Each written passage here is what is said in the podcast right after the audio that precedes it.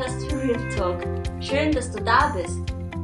Ja, also ich frage jetzt gleich mal so in die Runde oder ja, in dieser Folge euch Zuhörer und Zuhörerinnen da draußen, was mögt ihr lieber? Mögt ihr lieber den Sommer oder mögt ihr lieber den Winter?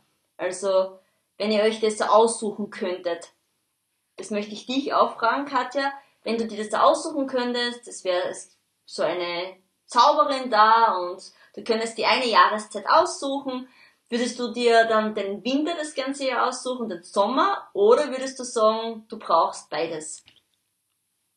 Ich würde mir den Sommer aussuchen mit vereinzelten Wintertagen, wo ich dann zum Skifahren oder zum Langlaufen oder für einen Schneespaziergang gehen würde. Das hört sich wirklich cool an. Das ist echt eine coole Antwort. Ja, und wie ist das bei dir? Ja, also ich glaube ähm, generell, dass der Winter sehr wichtig ist und ohne den Winter würden wir den Sommer ja gar nicht zu schätzen wissen.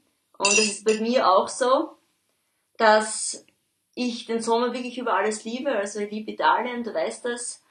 Aber ich brauche den Winter auch. Also ich bin so ein richtiges Winterkind auch. Also vor allem, wenn die Schneeflocken dann fallen und die ganzen anderen Leute dann immer so, ach so blöd, der Schnee. Und also ich liebe den Schnee. Sicher ist es blöd, wenn man Auto fahren muss oder so irgendwie, aber also ich mag das wirklich sehr gerne.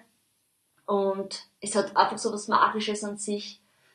Überhaupt die ganze Zeit, die ganze Winterzeit. Und ich glaube auch, dass die Tiere nicht umsonst auch einen Winterschlaf machen. So manche Tiere. Und das wäre bei uns Menschen auch irgendwie recht cool. Also ich stelle mir das oft so vor. Wenn wir zum Beispiel so drei Monate Winterschlaf machen würden und wo man zum Beispiel nur Spiele spielt, wo man Kakao trinkt, Kekse isst, wo man ja, sich Zeit eigentlich für sich selbst nehmen kann und wo man dann wirklich auch runterkommt, in sich hineinhört, was braucht man selbst. Also gerade auch bei dir, Katja, du bist ja so ein Mensch, der echt viel halt auch macht und ja, du sagst immer, du brauchst das. Also du, du musst viel Sachen machen, viele sagen zu dir, ja, es ist zu viel irgendwie, aber ähm, genau bei den Menschen wie für dich, denke ich mal, ist es noch wichtiger, dass man dann genau für sich selbst die Zeit ja, sich nimmt und einfach ja, auf sich selbst dann irgendwie hört, weil wenn man das jetzt äh, über Jahre so macht, dass man nie sich die Zeit für sich selbst nimmt, glaube ich nicht, dass das sehr gesund ist und dass man vielleicht dann auch ja, psychosomatische Sachen bekommen kann oder ähm, ja, sich einfach körperliche Erkrankungen dann halt irgendwie auch zeigen könnten, weil der Mensch doch für beides ist. Er braucht Ruhe zum einen, aber auch Gesellschaft und ja, Menschen äh, auf der anderen Seite und ist für mich das Gleiche. Das stimmt voll und Du hast ja gesagt, wie das bei mir so ist und da kennst du mich ja sehr gut mittlerweile. Ich habe auch lange Zeit immer geglaubt, ich brauche das nicht zur Ruhe kommen. Weiter, weiter, weil das würdest du noch gern machen und Hauptsache nicht Nein sagen, weil du kannst ja fünf Hochzeiten gleichzeitig tanzen. Ja. Es war so, wie es war und ist auch manchmal noch so.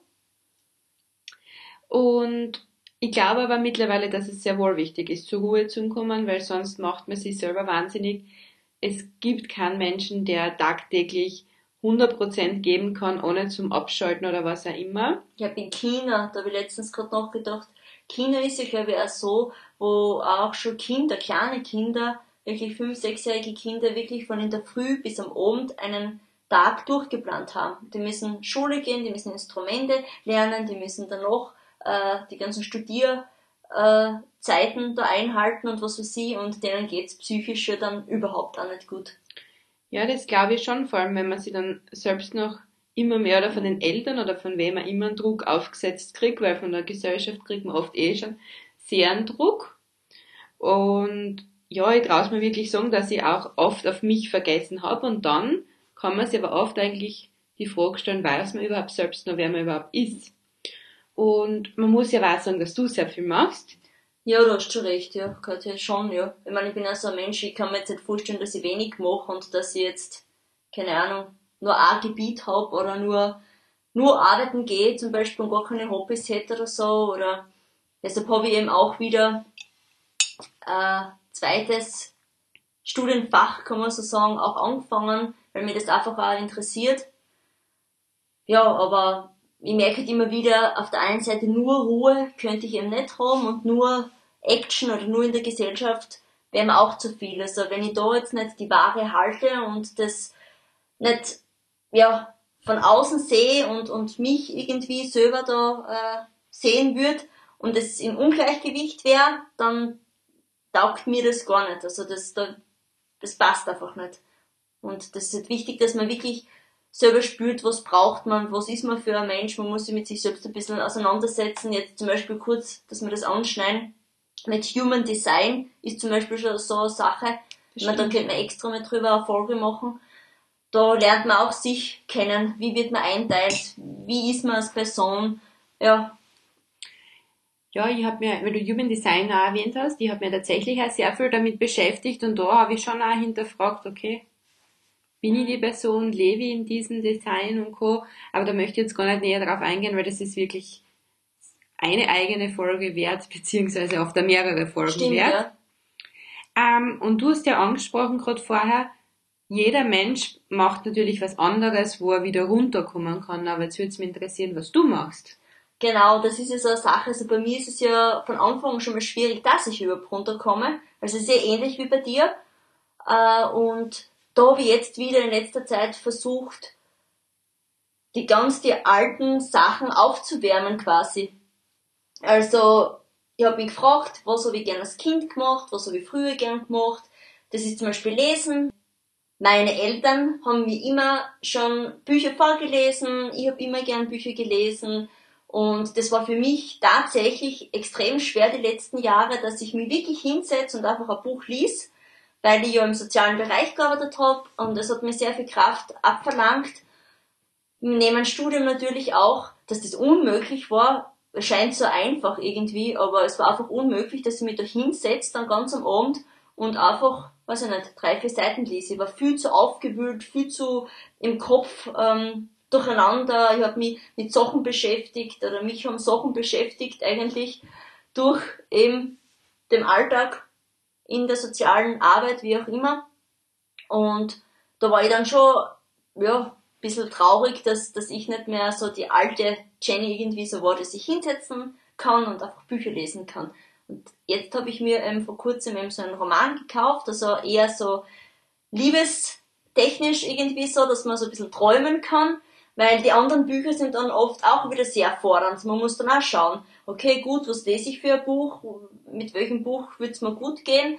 Wenn das wieder so ein forderndes Buch ist, wird man sehr schwer runterkommen können. Und darum habe ich eben so ein Buch jetzt ausgesucht. Das ist ein bisschen Rosamund Pilcher-like einfach. Und das Schöne ist, dass man dann irgendwie zum Träumen wieder angeregt wird. Also ich glaubt man gar nicht. Äh, man stellt sich dann zum Beispiel vor, ja, welcher Charakter wäre ich in dem Buch oder würde ich dann auch so handeln wie die oder habe ich das schon mal zum Beispiel so und so erlebt.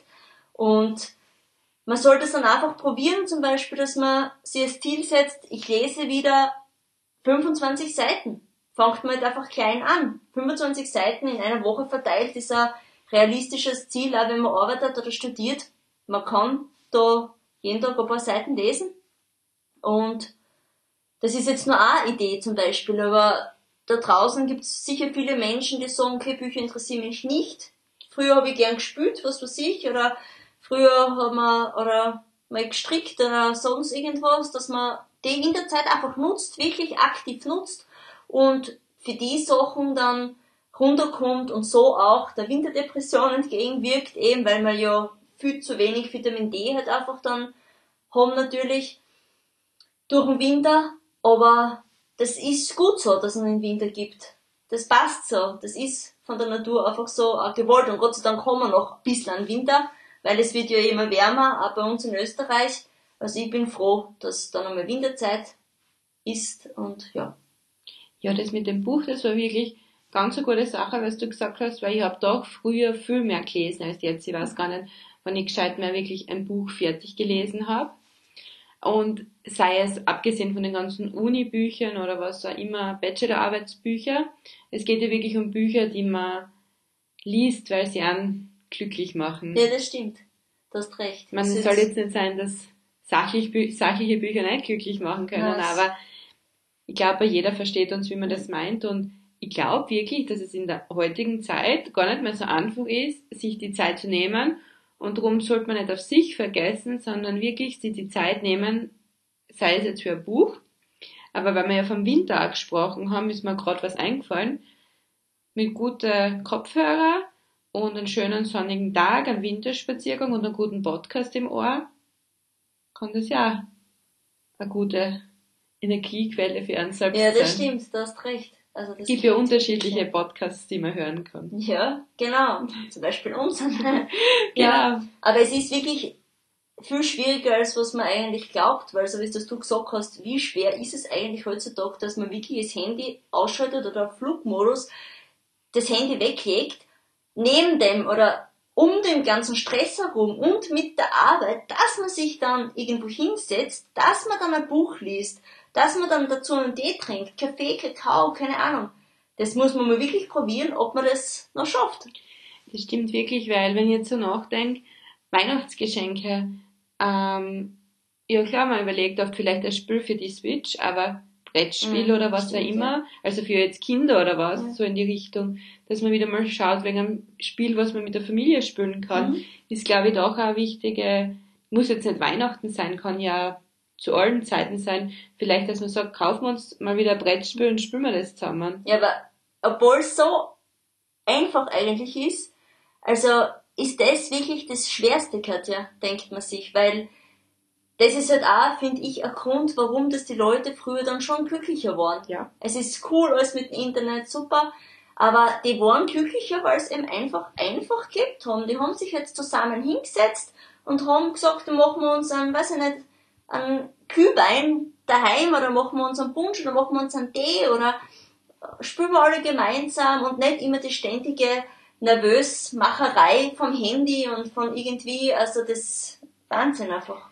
Ja, das stimmt wirklich. Na, das finde ich also Flugmodus, Handy weg, da muss man sich jeder, glaube ich, also vor allem die Leute, die auch viel Zeit mit dem Handy verbringen, sind nicht auch nicht alle. Mhm.